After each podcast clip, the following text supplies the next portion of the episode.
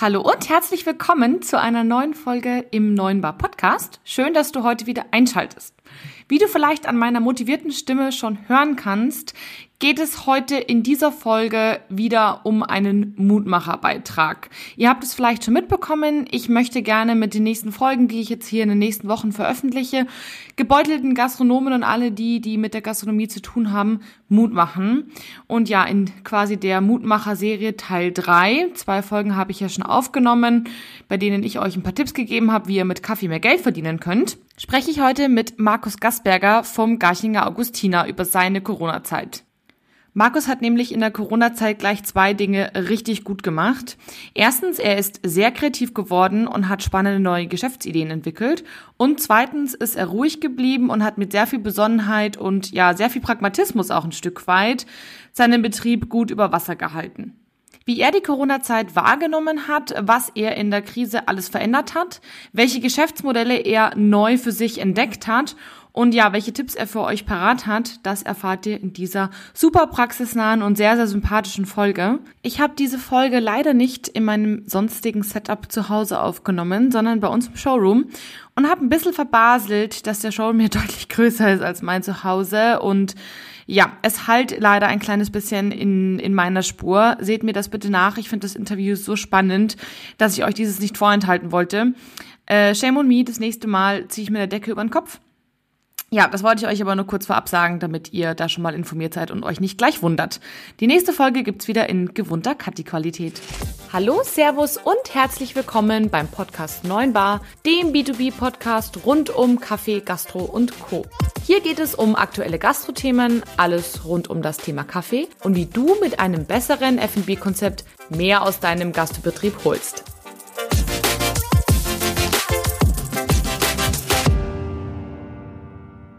Markus, stell dich und deinen Betrieb doch bitte mal kurz vor. Wer bist du und was machst du? Hallo, Servus, grüß euch. Also ich bin der Markus Gastberger, komme aus Österreich, bin aber seit 2005 schon in München und betreibe seit 2016 den Garchinger Augustiner. Was machst du im Garchinger Augustiner? Alles, was anfällt. und trage die Verantwortung. Alle, die keine Ahnung haben, was das Garchinger Augustiner ist, es handelt sich um ein mega gutes Wirtshaus in Garching. Danke. Ja, wer, Hashtag Werbung. Ja. Markus, du hast gerade schon gesagt, dein Betrieb gibt seit 2018 16. und ja, dann kommt 16. 16, Entschuldigung, Entschuldigung. Und dann kommt schon so eine große Krise. Was hast du gedacht, als ja sich Corona so angebahnt hat und als dann final der Lockdown verkündet wurde? Uh, also eigentlich waren wir ganz gut vorbereitet, weil wir haben sie eigentlich seit Ende Januar mit diesem Thema schon beschäftigt, weil es ja Jahre davor schon mal diese SARS-Grippe gegeben hat. Und da hat es ja auch schon mhm. so Ankündigungen gegeben, dass man da eventuell zusperren könnte oder müsste. Und durch das waren wir eigentlich sehr, sehr vorsichtig und haben eigentlich bis zum Schluss, ja, grundsätzlich das Geschäft so weitergeführt, wie es war. Und haben uns halt eigentlich dann, wie es dann die, zu diesen Verkürzungen kommen, gekommen ist, wo es dann quasi nicht nur noch bis 15 Uhr aufsperren, haben natürlich wir dann schon ein bisschen auch den Wareneinkauf gestoppt und waren da eher sehr vorsichtig, haben die Speisekarten schon ein bisschen reduziert und haben eigentlich mhm. schon damit gerechnet, dass der nächste Schritt eigentlich sein wird, äh, dass wir komplett zusperren müssen. Also für dich war das quasi gar nicht wirklich, ja, wie soll ich sagen, überraschend? Nein, überraschend war es überhaupt nicht. Es war ein bisschen bitter, weil es natürlich in, genau in den März reingefallen ist, wo natürlich dann die Frühlingssaison losgegangen wäre, die Biergartensaison. Man, Wintermonate mhm. sind immer ein bisschen hart im Wirtshaus.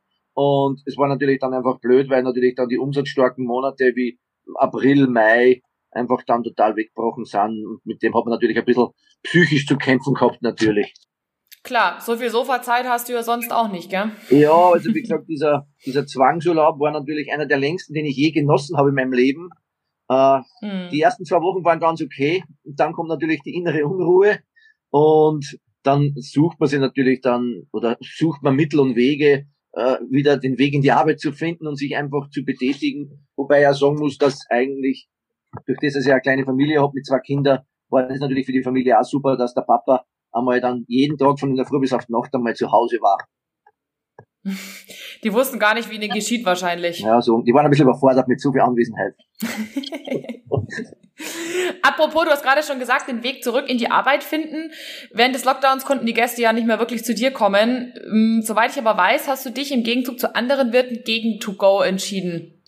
Ja, das war natürlich auch wieder eine wirtschaftliche Überlegung, weil wir, oder ich zumindest sehr auf Zahlen gepolt bin und wir natürlich dann auch mhm. Beispiele angestellt haben und haben, okay, was müssten wir denn verkaufen, beziehungsweise was müssten wir denn Umsatz machen, um dieses To-Go-Geschäft, äh, das natürlich auch vom Wareneinsatz her eher ein bisschen eine schwierige Variante ist, weil natürlich auch Getränke fast gänzlich wegbrechen und weil man natürlich auch mhm. dieses, dieses, diesen, diesen Geschäftszweig nicht betreibt, einfach auch nicht genau weiß, wie die Resonanz ist. Und darum haben uns eigentlich wir mal entschieden, äh, im ersten Moment einfach, dass man einfach sagt, okay, wir sperren einmal komplett zu, wir warten einmal ab und schauen sie, wie lange das Ganze eigentlich dauert und was sich eigentlich daraus dann ergibt.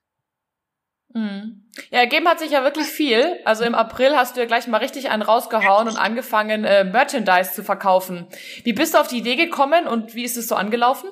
Äh, äh, Merchandising war eigentlich immer schon ein Thema, nur wir haben es natürlich aufgrund unserer Geschäftssituation und dass natürlich immer wieder personelle Engpässe waren, einfach wir betreiben als Catering vom, von der Stadthalle mit in Garching, dass da einfach die Zeit eigentlich nicht dazu war, diese, dieses, dieses Konzept umzusetzen. Und witzigerweise hat natürlich dann Corona auch was Positives gehabt, weil man sich natürlich dann damit auseinandergesetzt hat und dann sie einfach auch mit Verkaufsstrategien, mit, mit Werbeauftritten, mit Website-Programmierung einfach beschäftigt hat und man hat es dann einfach als Alternative gesehen, um ja, die Zeit irgendwo zu nutzen und wirklich das, was wir eigentlich schon vor einem Dreivierteljahr früher starten wollten, dann einfach mal in die Gänge gebracht haben und das dann äh, ja, veröffentlicht hat, beziehungsweise dann die Möglichkeit den Gästen gegeben hat, das in einem Webshop dann zu erwerben.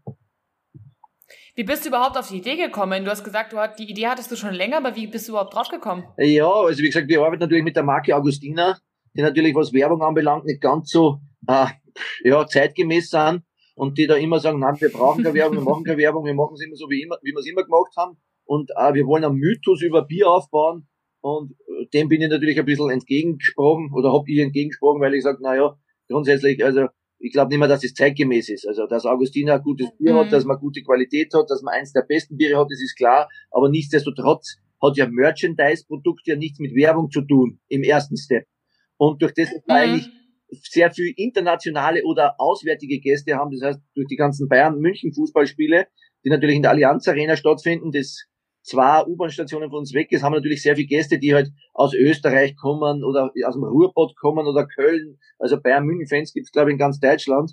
War es einfach so, dass die immer gefragt haben, ob es irgendwas gibt. Und wir haben, wir haben eigentlich den Mitarbeitern damals einfach so, so T-Shirts und Polos gegeben zum Arbeiten und das haben wir dann teilweise schon verkauft. Also das war eigentlich dann der, der sprengende Gedanke, wo wir gesagt haben, na ja, das könnte man ja eigentlich ein bisschen ausfeilen und mit Hoodies erweitern, mit Zipper, mit Polos, äh, mit, Cap mit Cappies und mit so, mit so Softshell-Westen. Ihr seht ihn ja jetzt nicht, ich kann ihn sehen und er steht so hinter seiner Marke, er trägt es auch selber. Also er trägt jetzt selber eine Cap gerade mit äh, dem Logo drauf. Also ziemlich cool auf jeden Fall, dass du das selbst auch trägst und nicht nur quasi damit ähm, Geld machen möchtest. Apropos Geld machen, wie ist es denn so angelaufen? Also Merchandise war für mich fantastisch eigentlich, weil, wie gesagt, wir haben halt dann natürlich ich habe ein paar Influencer bei mir im Bekanntenkreis, wir haben dann natürlich auch geschaut, wie wir es publizieren können. Und wir haben dann auch mhm. gleich, äh, auf Instagram gepostet, wir haben auf Facebook einen, Verkauf, einen Verkaufsraum eröffnet in unserer, auf unserer Seite. Und wir haben halt eigentlich dann durch den, den Web oder durch die Erstellung des Webshops, der dann beworben worden ist, einfach, haben einfach da relativ viele Leute zu drauf geklickt. Und das ist eigentlich dann, also wir hatten dann wirklich im Schnitt so fünf, sechs, teilweise sogar bis zehn Bestellungen am Tag die so reingeflottert haben cool. online. Mega, ist ja Wahnsinn.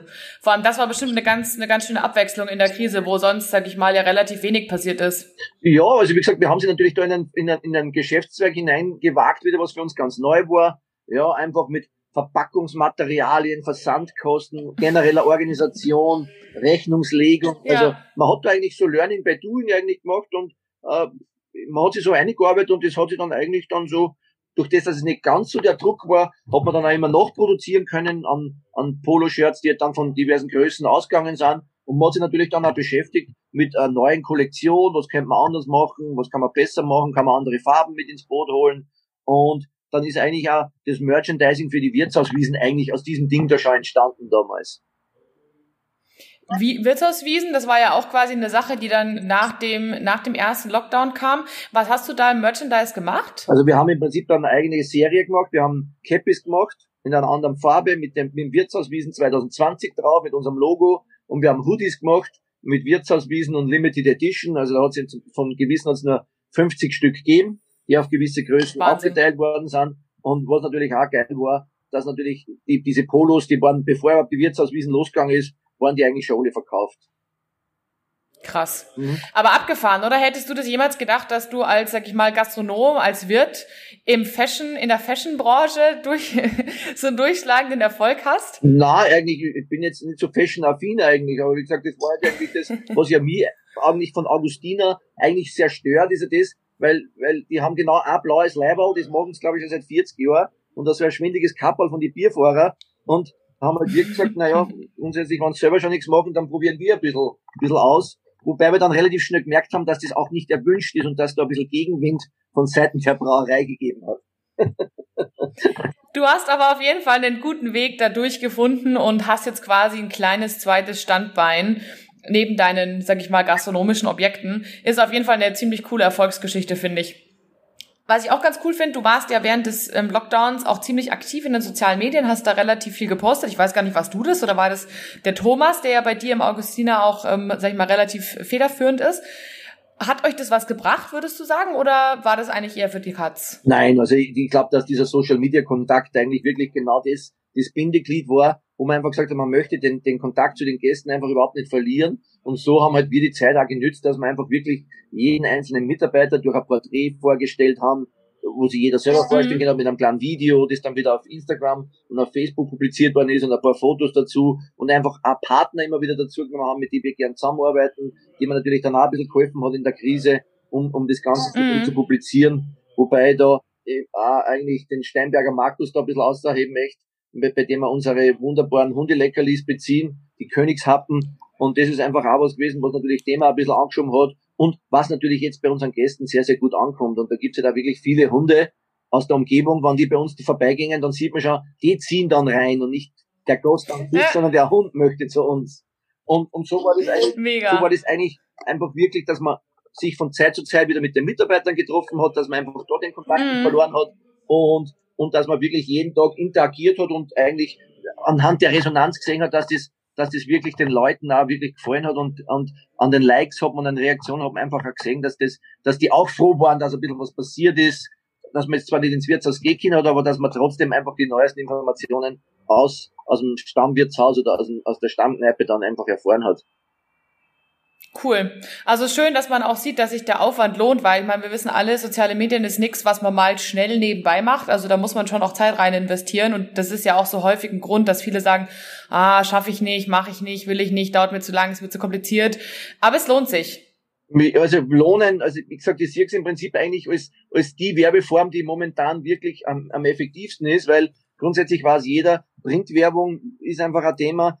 Wer kauft sich schon eine Zeitung wegen der Werbung? Also das heißt, diese diese Erfolgsquote, die werde ich bei einer Zeitung oder bei einem Radiosender nie haben, weil es hört keiner Radio oder schaut fern wegen einer Werbung. Das heißt, es ist eine Begleiterscheinung und es ist halt schwer messbar. Mhm. Bei Social Media sehe ich einfach, ich weiß ganz genau, dass es genau den Leuten angezeigt wird, die interagieren mit mir und so, dass eigentlich die Information oder, oder die Message eigentlich richtig transportiert wird und dass sie auch dort zu 100 Prozent ankommt, wo man es eigentlich haben will. Und im Vergleich zu natürlich zu anderen Medien, das eigentlich immer noch sehr kostengünstig ist, weil man natürlich auch relativ viel ohne bezahlte Werbung sogar machen kann, wenn man eine relativ gute Community hat. Und wir haben beim Garching Augustiner über 500 Followers, äh, über 5000 Followers. Und von dem her ist es einfach so, dass ich natürlich dann schon bei der Wirtshausgröße, die wir haben, einen gewissen Prozentsatz erreiche. Das heißt, wenn ich dann jetzt was poste, spe äh, spezielles Produkt bei den Wirtshauswiesen, du, da hätten wir 1000 Plätze haben können zur Eröffnung, hätten wir wahrscheinlich auch die 1000 Plätze verkauft. Und somit ist es einfach ein Medium, das wir einfach, wo wir uns reingearbeitet haben, wo wir jetzt keine Profis sind, aber wo wir in unseren Möglichkeiten eigentlich ganz gut agieren. Und ich glaube, das wirkt auch authentisch. Absolut. Also ich finde, es, ihr macht es total sympathisch. Es wirkt überhaupt nicht gestellt oder so, sondern wirklich so, wie es halt, wie ihr halt seid. So wie ich euch halt auch kenne und das, kommt bei den Leuten echt gut an. Ihr präsentiert ja nicht nur die Mitarbeiter, sondern auch, was gibt's heute zum Essen, immer das Tagesgericht, glaube ich, gell? Genau. Und da sind schon wirklich coole Aufnahmen dabei, auch ein schönes Bier in der Sonne, also das macht auf jeden Fall Lust auf mehr. cool, dass das bei euch so gut funktioniert hat. Was hast du denn sonst noch so gemacht, als du, sag ich mal, im Lockdown warst? Du hast schon gesagt, Family, Merchandise, soziale Medien. Hast du an deinem Konzept auch noch mal was geändert? Weil es war ja klar, ihr dürft irgendwann wieder aufmachen. Hast du dich da schon speziell darauf vorbereitet irgendwie? Ja, also wie gesagt, wir haben sie ja, wir haben sie sehr früh damit schon beschäftigt, wie der Wiederbeginn eigentlich sein wird. Und da muss man mhm. ganz ehrlich sagen, wieder erwarten, sehr viele Kollegen waren da eher wir sehr vorsichtig und, und passiv und haben einfach gesagt, okay, wir warten jetzt einmal ab es ist dann eigentlich eh schneller gegangen, wie was wir uns gedacht haben, weil wir haben eigentlich mit 1. Juni gerechnet, weil einfach die Propaganda mhm. auch in diese Richtung gegangen ist. Und wir haben das auch permanent so zu unseren Mitarbeitern kommuniziert, dass es wahrscheinlich noch ein bisschen dauert. Aber es ist dann einfach schneller gegangen und ich glaube, wir haben dann am 20. Am 20. Montag 18. war es genau. Am Montag 18. Ja, genau, Mai haben wir dann aufgesperrt und wir haben natürlich äh, im Team beratschlagt, was denn die vernünftigste Lösung wäre. Und wir sind einfach zu dem Schluss gekommen, dass wir einfach mit dem kleinstmöglichen Team, das wir einfach, mit dem wir den Betrieb betreiben können, einfach mal starten und dann eher abwarten, wie sich das Ganze entwickelt, weil uns, mhm. uns von Anfang an klar war, dass dieses Thema Corona nicht einfach nur, wieder offen ist, wie weggeblasen ist und dass die Leute einfach wieder ins Wirtshaus strömen, wie wenn es es nie gegeben hätte. Und das hat uns eigentlich danach, genau diese Eröffnung hat uns bestätigt, dass einfach die Gesellschaft sehr gespalten ist und dass es einfach wirklich viel gibt, die jetzt sehr, sehr vorsichtig sind, die halt übertrieben vorsichtig sind. Dann gibt's halt welche, die gehen relativ vernünftig um. Und dann gibt's halt wieder welche, die es halt einfach leugnen. Und du musst natürlich einen Mittelweg finden, dass man, dass man da, ja, auch vom Wareneinkauf her, von der Personalstärke, einfach dann dort hinkommt, dass man mit dem Umsatz, den man erwirtschaftet, eigentlich die ganzen Sachen dann auch bezahlen kann. Und das war dann im Strich eigentlich genau so, dass wir gesagt haben, okay, wir haben in der ersten Woche, beziehungsweise in den ersten zwei Wochen überhaupt nur Selbstbedienung gemacht um auch den Leuten ein bisschen ein gewisses Gefühl von Sicherheit zu geben und wenig mhm. Kontakte haben mit Mitarbeitern. Das heißt, wir haben im Prinzip die Biergartenaufgabe ausgemacht und haben nur aufgesperrt, wenn schönes Wetter war. Weil wir gesagt haben, wir okay. bezweifeln eigentlich, dass sich bei schlechtem Wetter in der Situation, wo die Angst und die Ungewissheit noch relativ groß war, dass da eigentlich wer reingeht. Und genauso war es dann im Endeffekt da. Und das mhm. hat uns natürlich dann auch sehr viel gebraucht, weil wenn schön war, waren wir gut besucht und wir haben eher wenig Personalkosten gehabt, weil wir das Ganze mit drei, vier Mitarbeitern gefahren sind und haben halt dann, je besser es geworden ist, das merkst du natürlich dann an den Zahlen, an den Umsätzen, haben wir dann natürlich immer wieder einen mehr aus der Kurzarbeit geholt, in der Küche am mehr geholt, im Service dann einfach zwei geholt, dann haben wir mit zwei Leuten im Service mehr angefangen. Und dann hat man dann einfach so gesehen, so, naja, so Anfang Juli, ja, ja, jetzt haben wir eigentlich schon einen guten, einen guten Status quo und haben dann drei Leute im Service gehabt und ich glaube vier Leute in der Küche oder so. Und so sind wir im Prinzip mhm. eigentlich den ganzen Sommer dann durchgefahren und haben natürlich dann in weiterer Folge dann auch an schlechten, an Schlechtwettertagen natürlich dann drinnen aufgesperrt wobei man dann einfach gesehen hat, dass das dann einfach, äh, ich glaube, das war nicht einmal ein Drittel des Umsatzes, obwohl wir drinnen genauso viele Plätze wie draußen haben, was wir dann eigentlich erwirtschaftet haben. Und somit haben wir eigentlich mhm. die Zeit bis zur Wirtshauswiesen dann wirtschaftlich auch ganz gut hingekriegt und haben eigentlich nicht so wie viele andere dann eigentlich draufzahlt oder eingezahlt in den Betrieb, sondern haben wirklich kostendeckend und haben, glaube ich, Juli, August sogar einen kleinen Gewinn erwirtschaftet. Cool. Ähm, weil du gerade Kostendecken ansprichst, du hast schon gesagt, du hast geschaut, dass du halt nicht so viel Personal für die jeweilige Situation hast. Was hast du noch für Maßnahmen getroffen, dass du, sag ich mal, Kostendecken arbeiten kannst?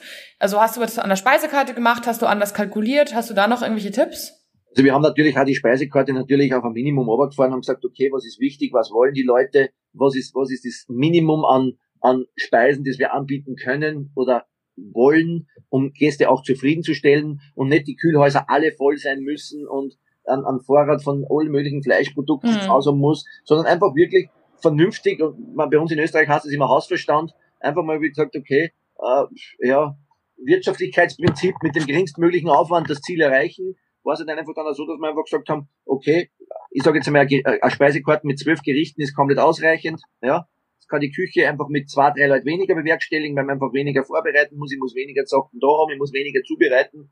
Und wir haben natürlich auch ein bisschen nachkalkuliert. Man muss natürlich auch sagen, durch diese ganzen Corona- oder, oder ganzen Hygieneauflagen, mit Desinfektionsstationen, mit Platzieren von Gästen, äh, mit den ganzen Plakaten, mit den Abständen, haben, hat sich natürlich das bei uns auch runter reduziert. Das heißt, wir haben eigentlich, sagen wir, ein bisschen über ein Drittel der Plätze dann schließlich hängen geblieben, aber wir haben einfach ein bisschen mehr Aufwand gehabt, weil die ganzen, also ich glaube, einer von diesen Desinfektionssteinen hat, glaube ich, 360 Euro gekostet und da haben wir, glaube ich, sechs oder sieben im Haus verteilt gehabt und natürlich dann der ganze Aufwand, wir haben am Anfang auch sogar äh, eine Hostess da gehabt, die die Leute wirklich abgeholt hat beim Eingang, immer zum Tisch begleitet hat. Der Tisch ist immer vorher nur desinfiziert worden, vor den Augen der Gäste, um einfach da Vertrauen aufzubauen. Es sind die Speisekarten bei jedem mhm. desinfiziert worden. Und, und somit ist es einfach so, dass man einfach diese Kosten hat man mal kurz hochgerechnet und hat die dann umgeschlagen und ich sage jetzt einmal, das wäre vielleicht eine Preiserhöhung, wenn man es auf alle Gerichte beziehungsweise auf alle Gerechte umrechnet, haben wir vielleicht eine Preiserhöhung von drei bis vier Prozent oder was haben wir teilweise auf die auf die mhm. aufgeschlagen, also so, dass die Kosten einfach gedeckt sind. Da sieht man schon, dass du auf jeden Fall ein großer Fan vom Rechnen bist, was ich ähm, sehr, sehr gut finde, dass du das auch so ehrlich sagst, dass man sich das einfach ausrechnen muss und nicht pauschal sagt, naja, überall ein Euro, äh, so blöd gesagt, weil man dann am Ende des Tages eigentlich gar nicht weiß, hat es eigentlich gelangt.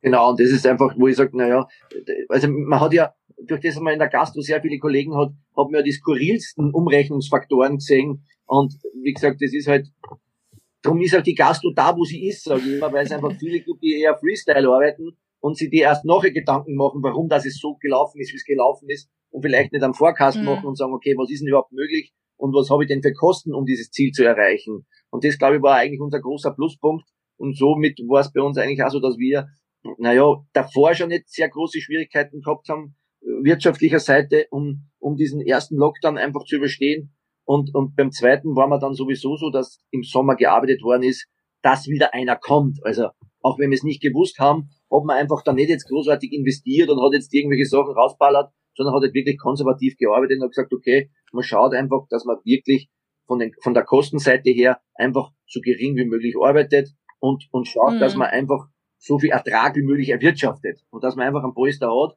und wie natürlich jetzt diese, diese Entscheidungen der, der letzten zwei Wochen dann einfach ja, wiedergespiegelt haben, waren wir eigentlich da wieder 100% richtig und drum sind wir jetzt eigentlich auch was das Wirtschaftliche anbelangt, relativ entspannt eigentlich.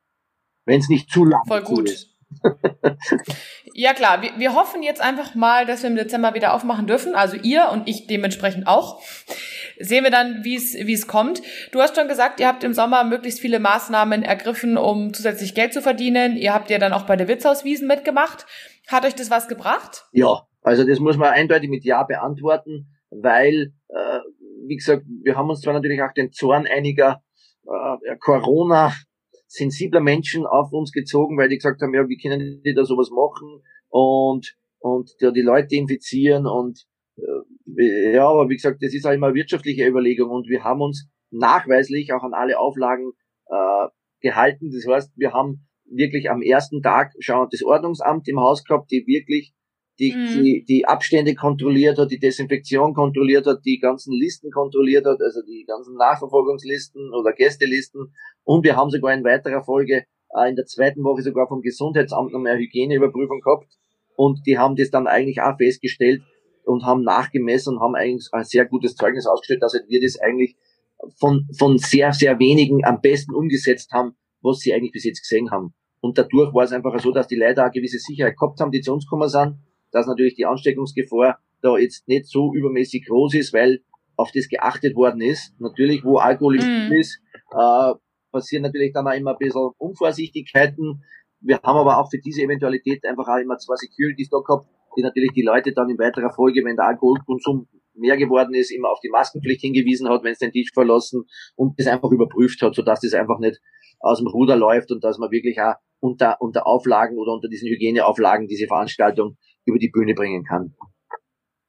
Ich war ja auch einmal bei euch und da muss man auch wirklich sagen, es ist absolut human gewesen und von allen die, die, sag ich mal, Bilder von der Erstveranstaltung am Viktuale Markt gesehen haben und das auf alle jetzt so impliziert haben, das ist einfach auch nicht richtig. Also ich habe keine einziges Mal, wo ich auf eine Wirtshauswiesen war, solche, ich sag mal, Zustände äh, gesehen. Das war wirklich ein absolut gesitteter Wirtshausbetrieb mit ein bisschen netter Live-Musik und mich freut es auf jeden Fall, dass ihr das was gebracht hat, weil ich habe das auch als extrem positiv wahrgenommen, was ihr da auf die Beine gestellt habt und gut, dass es dann auch wirklich was gebracht hat. Ja. Eine andere Sache, die dir hoffentlich auch was gebracht hat, ist dein Pop-up-Café. Ja, Erzähl also, das, mal. also grundsätzlich das Pop-up-Café hat eigentlich mit Corona gar nicht so viel zum Tor gehabt, sondern das, das war eine Maßnahme, die wir eigentlich im, im, im Frühling schon besprochen haben, weil der Umbau des Bürgerhauses, wo dieses Café, dieses Stadtcafé stattfinden soll, einfach schon sehr, sehr lange dauert. Und wir die Leute mittlerweile seit anderthalb Jahren vertrösten und einfach gesagt haben, wir wollen jetzt irgendwas machen, um uns schon ein bisschen, ja, in den Vordergrund zu spielen oder uns bekannt zu machen und haben dann einfach die Idee dieses Pop-up-Cafés geboren. Äh, es ist natürlich dann auch dem Ganzen zugute gekommen, dass natürlich dann aufgesperrt werden durfte im Mai und wir natürlich dann mit der Planung begonnen haben und das natürlich dann auch wieder was, ja, wo man sagt immer neue Besen kehren gut. Die Leute waren neugierig, weil sie einfach schon viel gewusst haben davon. Wir haben auch durch das, dass wir einfach die Kuchen auch selber machen, dass wir einen sehr hochwertigen Kaffee auch haben und sehr authentisch arbeiten, wenn wir wollen so ein modernes Wiener Kaffee ausmachen, hat sich da eigentlich relativ schnell eine Community gebildet, die wirklich zu Stammgästen geworden sind und wir haben wirklich von, ich glaube am 15. Juli oder was haben wir dann endgültig aufsperren können und haben das dann eigentlich mhm. auch mit Live-Konzerten am Monat, am Abend da ähm, dann wirklich auch gut publiziert und, und es ist super angenommen worden und es war eine perfekte Werbung eigentlich für das Aufsperren des richtigen Cafés, das halt dann, ich schätze mal, im Februar, März nächsten Jahres dann über die Bühne. Passiert hoffentlich. Genau. Ich glaube schon mal. Ah, ja.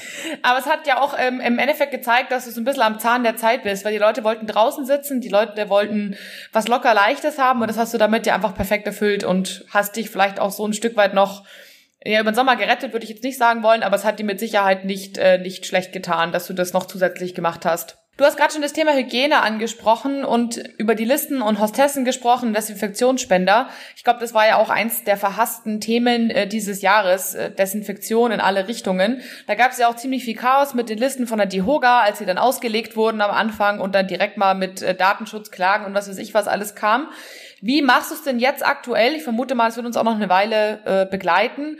Welches System hast du für dich gefunden, wie das Desinfizieren beziehungsweise die Datengeschichten sinnvoll funktionieren für euch und für den Gast? Ja, also wie gesagt, sinnvolle Variante haben wir leider gar keine gefunden, sondern die, die es halt am besten eigentlich trifft. Und es ist so, dass halt wir wirklich einen, nur einen Eingangsbereich machen. Also gibt's, bei uns gibt's nur einen Eingang, wo man reinkommt. Da ist mhm. definitiv ein Frontdesk aufgebaut. Da ist halt die Desinfektionsstation. Da steht auch immer jemand. Da werden die Leute, bevor sie zu uns kommen, darauf hingewiesen, dass sie sich die Hände desinfizieren müssen. Und wir haben halt dann im Prinzip zwei unterschiedliche Listen. Das heißt, wir haben für Einzelreservierungen einfach eine Einzelreservierungsliste, äh, wo halt dann einer beziehungsweise zwei Personen sich eintragen können. Ja, und wir haben eine Gruppenreservierung, wo im Prinzip halt, wenn zum Beispiel ein Zehner-T-Shirt oder was war zur Wirtshauswiesen, dass man im Prinzip diese zehn Leute dann äh, auf einem Blatt Papier hat und dass man einfach dann auch mit Datenschutz einfach keine Schwierigkeiten kriegt, weil das hat man sich, glaube ich, vorher auch nicht ganz gut überlegt, dass man, wenn man die Hole in einer Listen schreiben kann, dass da alle möglichen Listen dann einfach auftauchen, beziehungsweise Namen und ja. das gegen alle möglichen Sachen verstößt, die man ein Jahr vorher eingeführt hat. Aber wie gesagt, im Großen und Ganzen hat es ganz gut funktioniert. Wir haben ein Unternehmen, das das nach vier Wochen dann einfach schreddert, wo wir es dann auch wieder datenschutzrechtlich ordnungsgemäß entfernen. Äh, sind natürlich auch wieder Zusatzkosten, die da auf einen zukommen. Aber nichtsdestotrotz ist es für mich, wir haben auch mit einem, mit einem Einscannen versucht, da muss man es aber auch wieder kontrollieren, ob das einer macht. Also wir haben einfach das so gemacht, dass einfach der hat es ausfüllen müssen und dann hat er erst die Bestellung aufgeben können. Das heißt, wir waren dann auf der sicheren Seite, haben die Daten von dem gehabt und haben dann natürlich dann mit gutem Gewissen dem auch dann Essen und Trinken verkaufen können, weil wir gesagt haben, okay, wenn eine Nachverfolgung stattfindet, Passt. haben wir definitiv die Daten dann vor Ort. Okay, also du bist äh, immer noch auf Papierform unterwegs. Manche machen das ja schon digital, aber das ist ja auch alles nicht so einfach. Ja, vor allem, es ist für mich nicht nachvollziehbar, weil ich war jetzt in vielen Restaurants, wo es auch, da kriegst du da Karten hingestellt mit dem QR-Code dann scannst du es ein. Also es hat mich kein gefragt, ob ich es gemacht habe oder nicht. Also mhm. von dem her ist es einfach so, dass ich es einfach gar nicht kontrollieren kann. Wenn es einer macht, ist es gut, wenn nicht. Ich habe jetzt gar kein System gefunden, wir haben sich damit beschäftigt, wo dann auch wirklich da eine Nachricht irgendwo aufpoppt, okay, da hat jetzt auf die 14 einer angemeldet oder sonst irgendwas, dass man es nachvollziehen ja, könnte. Verstanden. Und somit haben wir eigentlich dann eigentlich die, die old, altmodischere Papierform gewählt, weil sie einfach durch den Ablauf her ausfüllen und dann bestellen einfach wir gewährleisten können, dass wir die Daten auch haben. Mm. Nee, verstehe ich total. Ist ein wichtiger Punkt. Das habe ich mich nämlich auch immer schon gefragt, wie die das mit den Apps machen. Aber da werde ich mal den nächsten Gastronomen, den ich interviewe, befragen, der das gemacht hat, wie er das eigentlich spitz gekriegt hat, ob die sich das gemacht haben oder nicht. Und ob er es überhaupt spitz gekriegt hat. Keine Ahnung. Werde ich ihn auf jeden Fall befragen und äh, dann sage ich es dir, wenn ich es weiß. Ja. Jetzt sind wir, sitzen wir schon mitten im zweiten Lockdown, in der zweiten Woche. Wie geht's dir mit der Situation jetzt im Vergleich zum ersten Lockdown? Ja, also, also es hat sich angekündigt. Also das war jetzt eigentlich nicht mehr so, ein, so, ein, so ein, ein, ein, eine Nahtoderfahrung wie der erste, sage ich jetzt einmal, sondern wir haben einfach, wir haben einfach schon im Oktober, wo man dann gesehen hat, die Zahlen gehen nach oben und, und der Herr Söder hat dann natürlich einmal schon angekündigt, dass 50 diese magische Zahl ist, wo es natürlich dann Einschränkungen gibt. Und da hat man natürlich schon gewusst, dass durch das, dass einfach wieder vieles im Inneren stattfindet, ja, dass es in die Richtung wieder gehen wird. Ich bin eigentlich ein bisschen traurig über die Entwicklung, weil man hat immer gesagt, na ja, in der Gastronomie passieren nachweislich wenig Infektionen und die passieren alle im mhm. Privaten mhm. und dann stellt man genau das ein, wo nachweislich weniger Infektionen sind. Also es ist eigentlich für mich nicht nachvollziehbar, wo man sagt, da kann man kontrolliert feiern oder sich treffen.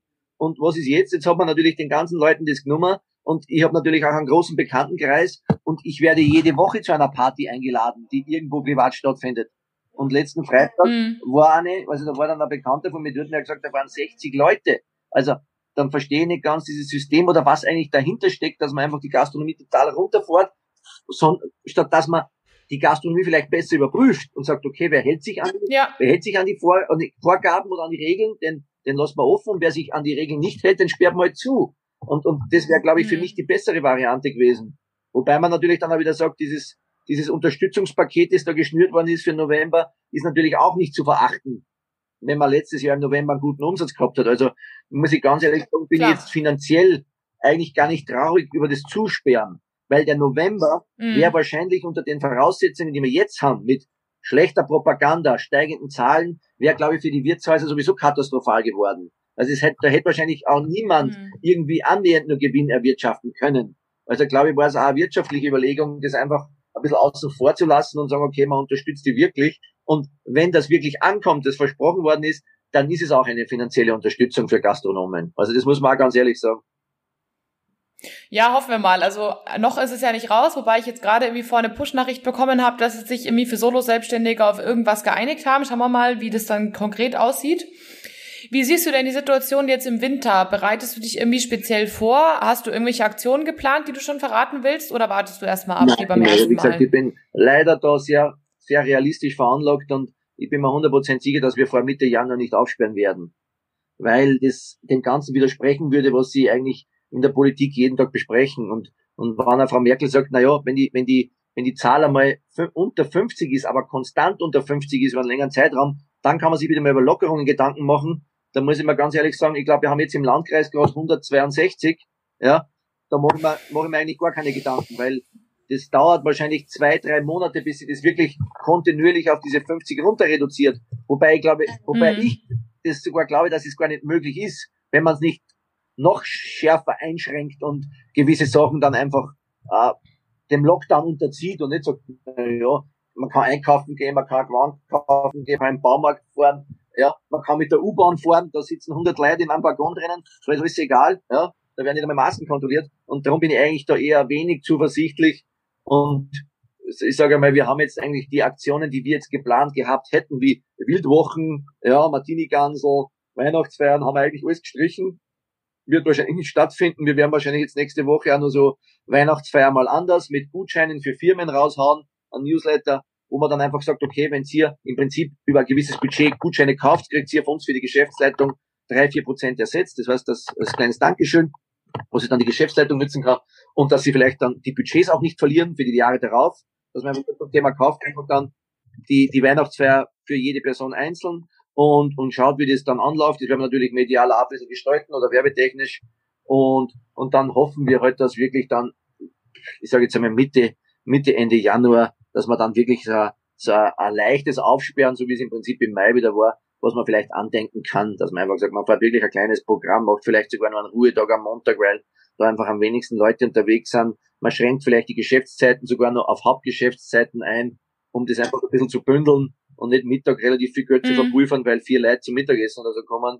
Aber wie gesagt, ich warte jetzt einmal auf jeden Fall die Pressekonferenz am Montag ab, was, was da die Herren aus der Politik und Wirtschaft zu sagen haben. Und dann werden die Mitarbeiter von mir mit informiert, wie es einfach weitergeht und werden am Laufenden gehalten und dann werden einfach weitere Schritte in die Wege geleitet, wobei man einfach sagen muss, also ich glaube nicht, dass, dass sich da in diesem Jahr jetzt nur irgendwas gastronomisch bewegt. Mhm. Ja, keine so ganz rosigen Aussichten. Ich finde es trotzdem schön, dass du so positiv bleibst und so pragmatisch auch bleibst und sagst, okay, ist das passiert und dann muss man halt Gegenmaßnahmen treffen. Ich glaube, das tut auch gut in so einer aktuellen Krise, dass man nicht nur, sag ich mal, die ähm, Lauten hat, die halt groß wirklich Panik auch verbreiten, was glaube ich auch niemandem was bringt. Also es hilft halt niemandem was. Die Situation ist eh schon furchtbar genug. Da finde ich, es tut so ein bisschen Pragmatismus und eine gewisse Ruhe eigentlich ganz gut. Finde ich schön, dass du das so ähm, ja so verbreitest und dass du auch quasi ein bisschen positiv in die Zukunft schaust mit deinem Café, was du ja planst. Ich freue mich auf jeden Fall schon drauf, wenn es soweit ist. Und dann hast du ja eh noch genügend zu tun da. Mit dem kannst du dich bestimmt noch den Dezember und den Januar beschäftigen.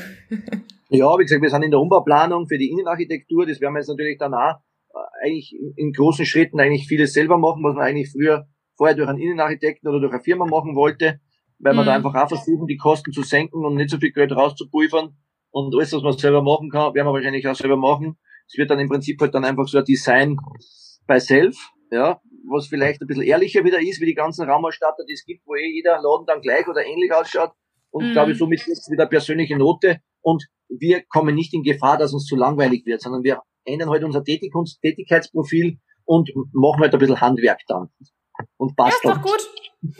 Das trifft, finde ich, ganz gut. Das beschreibt den Markus ganz gut. Eine Frohnatur, ein Pragmatiker und ein total kreativer Mensch, der jetzt auch noch äh, Fashion Designer ist und demnächst auch Handwerker. Ich finde, es ist ein perfekter Schluss für diese Folge heute. Danke, Markus, dass du dabei warst. Hat mir mega viel Spaß gemacht. Und wenn ihr irgendwo mal in der Nähe von München seid, meine Hörer kommen ja aus überall, dann schaut auf jeden Fall mal nach Garching, wenn ihr wieder dürft, ins Garchinger Augustiner und ich verlinke euch auf jeden Fall sowohl die, die Unternehmensseite als auch die Instagram-Seite, damit ihr mal seht, was es zu essen gibt und den Shop von Markus Klamotten in den Show Notes. Die ganzen Augustiner-Fans, die ganzen München-Fans überall können da direkt mal draufklicken. Vielleicht gibt's ja noch ein nettes Weihnachtsgeschenk. In diesem Sinne, Markus, mach's gut und danke. Danke auch. Bis bald wieder mal. ja, servus. Ciao, ciao. So, meine Lieben, das war's auch schon wieder mit der Folge 3 der Mutmacher-Serie. Danke an den lieben Markus Gasberger vom Garching Augustina. Ich fand die Folge sehr, sehr praxisnah, sehr motivierend und sehr informativ. Ich hoffe, ihr konntet euch da was Gutes rausziehen für euren Betrieb. Ich würde sagen, wir lassen dem lieben Markus einfach mal ganz viel Liebe da. Schaut bei ihm vorbei auf Facebook, auf Instagram. Oder falls ihr aus dem bayerischen Oberland seid, schaut gerne mal direkt bei ihm im Betrieb vorbei, wenn es wieder geht. Und ja, guckt euch auch mal seinen Online-Shop an. Ich bin mir sicher, da ist für den einen oder anderen was dabei. Ich wünsche euch jetzt einen ganz, ganz schönen Tag und freue mich schon auf die nächste Folge. Macht's gut. Ciao.